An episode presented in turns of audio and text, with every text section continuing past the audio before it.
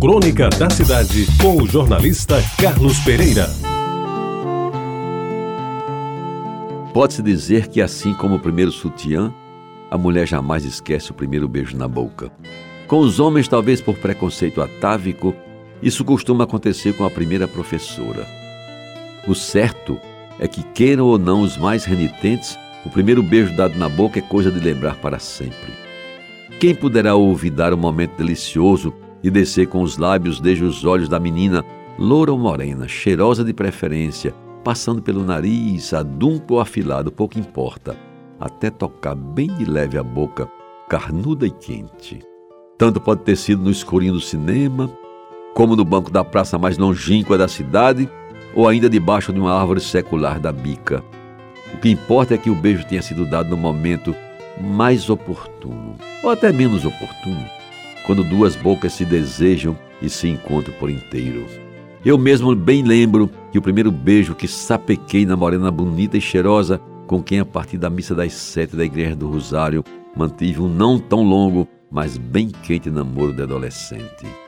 Ela ansiosa e eu muito mais por aquele encontro de bocas que se querem juntar, mas tudo com o máximo cuidado para não ser percebido, a não ser pelas sombras da noite na Avenida Vasco da Gama e tinha que ser em Jaguaribe, é claro. Meus amigos, faz tanto tempo, mas ainda hoje me faz lembrar a delícia que era aquele encontro de lábios jovens, juvenis, trescalando a perfume natural de corpos prens de emoção, prontos para ferver, embora sem autorização para tanto. Só quem ainda não fez não sabe o que está perdendo. E quem já esqueceu que puxe pela memória pois as coisas boas da vida a gente não deve esquecer jamais. É bom esclarecer, porém, que esses beijos, por mais ardentes e voluptuosos que fossem, eram trocados com o máximo de respeito, não ocorrendo em nenhuma hipótese sob as vistas de quaisquer circunstantes, sobretudo se os circunstantes eram o pai ou a mãe dos beijoqueiros.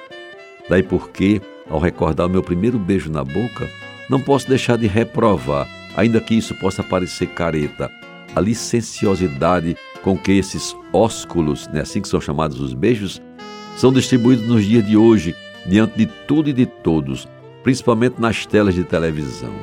Aliás, de extremo mau gosto, foi um programa feito só por mulheres em um canal de TV a cabo, descrevendo e ensinando com detalhes como deve ser o autêntico beijo de língua, que, no meu entendimento, revogado pelo tempo e maus costumes, é uma variante quase asquerosa do elogiável ato de beijar bem.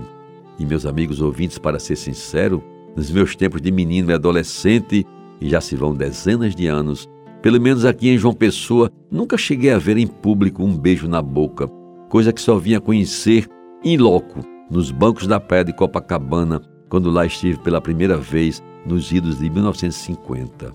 Postei-me diante do casal e fiquei meio apalermado até ser chamado a atenção por um companheiro de turma que, além de me taxar de matuto, ainda teve o topete de dizer-me que eu estava a interromper, com meu silêncio e admiração, aquele ato de amor feito às escâncaras em ambiente público próprio das grandes cidades.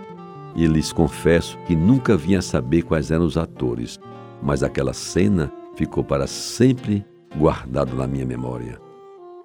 Você ouviu Crônica da Cidade com o jornalista Carlos Pereira.